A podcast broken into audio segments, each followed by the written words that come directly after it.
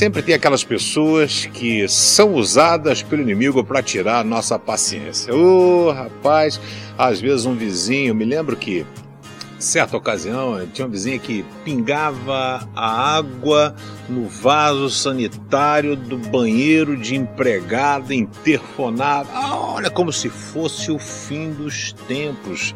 É impressionante como existem pessoas que têm uma facilidade enorme para tirar nossa paz.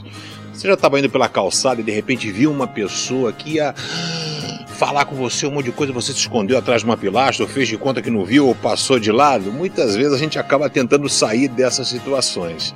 Mas nós devemos o tempo todo a tentar vivermos em paz com todas as pessoas, até com essas pessoas. Por isso, em Hebreus 12, 14 diz: procurem ter paz com todos e se esforcem para viver uma vida completamente dedicada ao Senhor, pois sem isso ninguém verá o verá. Segui a paz com todos e a santificação, sem a qual ninguém verá o Senhor. Procure ter paz com todas as pessoas. Ô oh, campeão, campeã, a começar pela sua casa. Procure ter paz com todas as pessoas. A paz independe do comportamento. A paz é algo que eu tenho dentro de mim.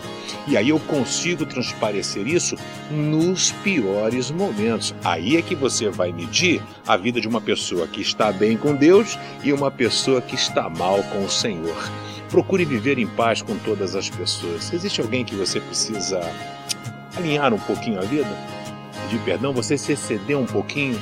Ou você deixou de fazer alguma coisa? Pare agora, ore e peça que o Senhor enche o seu coração de paz e de coragem para fazer o seu papel como um homem ou uma mulher de